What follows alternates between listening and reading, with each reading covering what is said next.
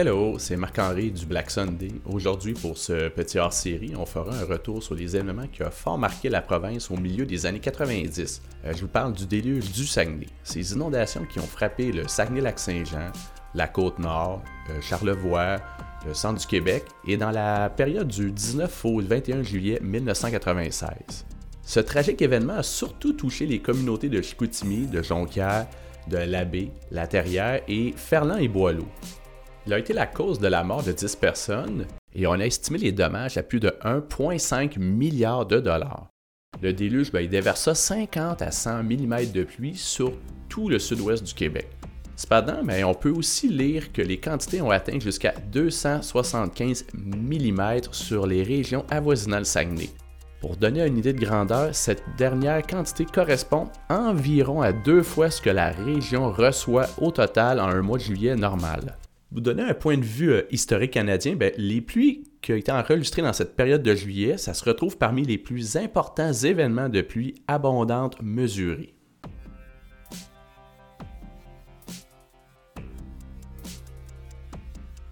Évidemment, lorsqu'une arrive une catastrophe de cette envergure, on s'attend à une mobilisation auprès de la population, des entreprises privées et des divers paliers gouvernementaux. Celle-ci peut être de l'ordre financier, matériel ou encore humain. Par exemple, la Croix-Rouge a été appelée à intervenir pour aider les sinistrés. Euh, des centres d'hébergement temporaire sont créés pour accueillir les personnes qui ont dû évacuer leur résidence. Et lorsqu'on parle de mobilisation en situation d'urgence, on peut observer un phénomène relativement récurrent, l'apparition d'une chanson caritative.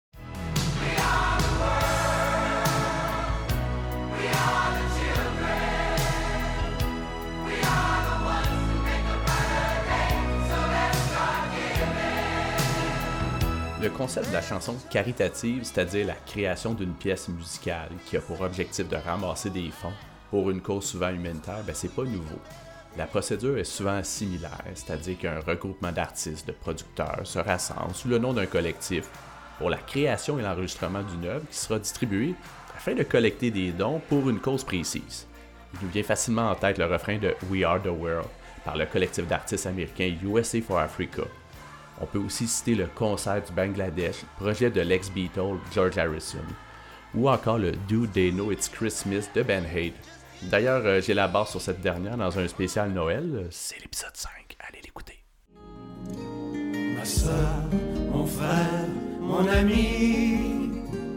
Le cœur est un outil sans âge qui peut remettre son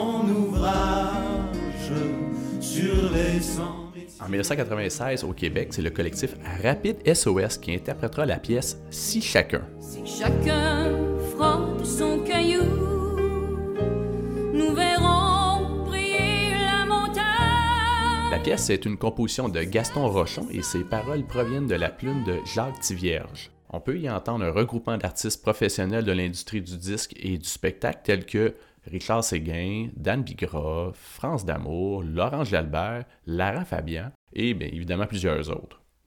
Elle a été produite via Taka Music et la pièce fut en vente seulement en 96. On y pouvait l'entendre à la radio et il y avait un vidéoclip qui était aussi diffusé sur l'ancienne chaîne musicale Musique Plus.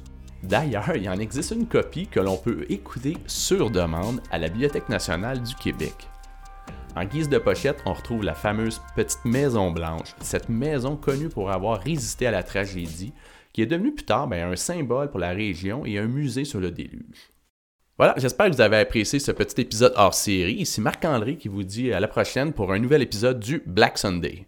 Ciao!